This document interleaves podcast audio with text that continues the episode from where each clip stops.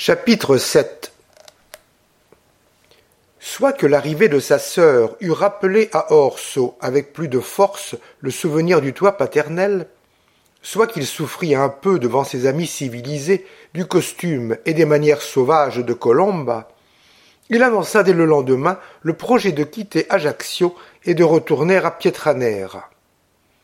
Mais cependant, il fit promettre au colonel de venir prendre un gîte dans son humble manoir lorsqu'il se rendrait à Bastia, et en revanche, il s'engagea à lui faire tirer d'un faisan, sanglier et le reste.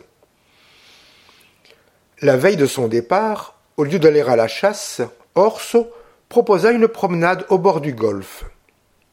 Donnant le bras à Miss Lydia, il pouvait causer en toute liberté, car Colomba était resté à la ville pour faire ses emplettes, et le colonel les quittait à chaque instant pour tirer des goélands et des fous, à la grande surprise des passants qui ne comprenaient pas qu'on perdît sa poudre pour un pareil gibier. Il suivait le chemin qui mène à la chapelle des Grecs, d'où l'on a la plus belle vue de la baie. Mais il n'y faisait aucune attention. Miss Lydia, dit Orso après un silence assez long pour être devenu embarrassant, franchement, que pensez-vous de ma sœur? Elle me plaît beaucoup, répondit Miss Neville. Plus que vous, ajouta-t-elle en souriant, car elle est vraiment corse et vous êtes un sauvage trop civilisé. Trop civilisé? Eh bien, malgré moi, je me sens redevenir sauvage depuis que j'ai mis le pied dans cette île. Mille affreuses pensées m'agitent, me tourmentent, et j'avais besoin de causer un peu avec vous avant de m'enfoncer dans mon désert. Il faut avoir du courage, monsieur. Voyez la résignation de votre sœur, elle vous donne l'exemple. Ah. Détrompez-vous. Ne croyez pas à sa résignation. Elle ne m'a pas dit un seul mot encore, mais dans chacun de ses regards, j'ai lu ce qu'elle attend de moi. Que veut-elle de vous, enfin? Oh. Rien. Seulement que je sais si le fusil de monsieur votre père est aussi bon pour l'homme que pour la perdrix. Quelle idée. Et vous pouvez supposer cela quand vous venez d'avouer qu'elle ne vous a encore rien dit? Mais c'est affreux de votre part. Si elle ne pensait pas à la vengeance, elle m'aurait tout d'abord parlé de notre père. Elle n'en a rien fait. Elle aurait prononcé le nom de ceux qu'elle regarde, à tort, je le sais, comme ses meurtriers. Eh bien non, pas un mot. C'est que, voyez-vous, nous autres Corses, nous sommes une race rusée. Ma sœur comprend qu'elle ne me tient pas complètement en sa puissance et ne veut pas m'effrayer lorsque je puis m'échapper encore. Une fois qu'elle m'aura conduit au bord du précipice, lorsque la tête me tournera, elle me poussera dans l'abîme. Alors Orso donna à Miss Neville quelques détails sur la mort de son père et rapporta les principales preuves qui se réunissaient pour lui faire regarder Agostini comme le meurtrier. Rien, ajouta-t-il, n'a pu convaincre Colomba. Je l'ai vu par sa dernière lettre. Elle a juré la mort des Baricini. Et, Miss Neville, voyez quelle confiance j'ai en vous. Peut-être ne serait-il plus de ce monde si, par un de ces préjugés qu'excuse son éducation sauvage, elle ne se persuadait que l'exécution de la vengeance m'appartient en ma qualité de chef de famille et que mon honneur y est engagé? En vérité, monsieur Della dit Miss Neville, vous calomniez votre sœur.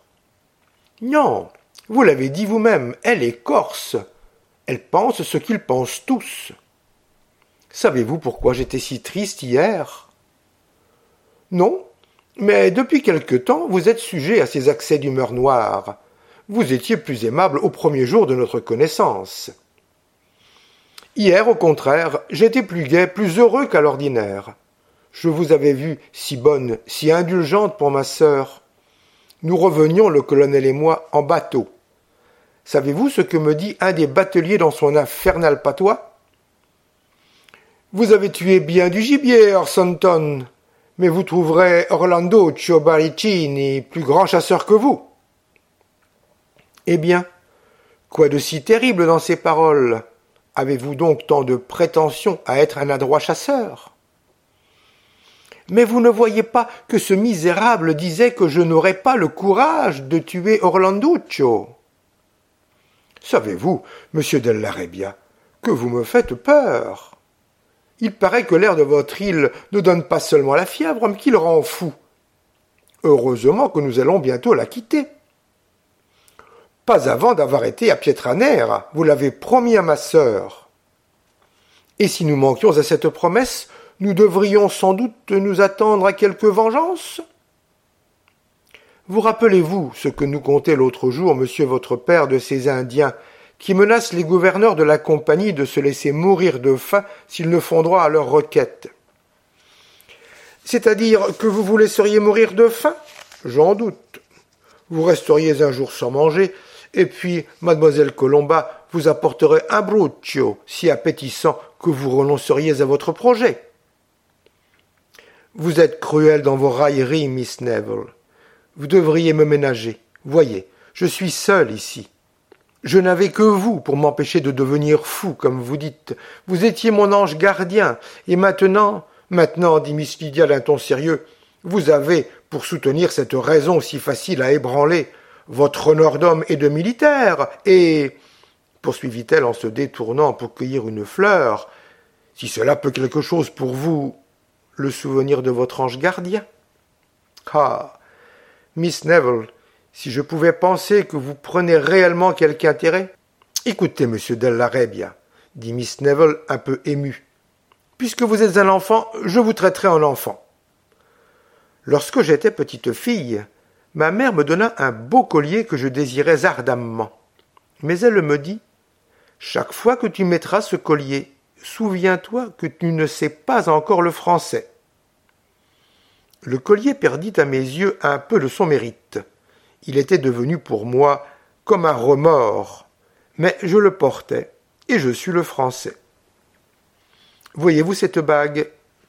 C'est un scarabée égyptien trouvé, s'il vous plaît, dans une pyramide. Cette figure bizarre, que vous prenez peut-être pour une bouteille, cela veut dire la vie humaine.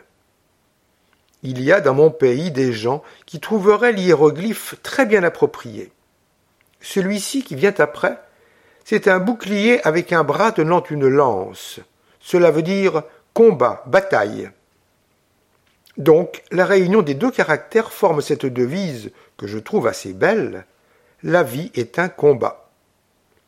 Ne vous avisez pas de croire que je traduis les hiéroglyphes couramment.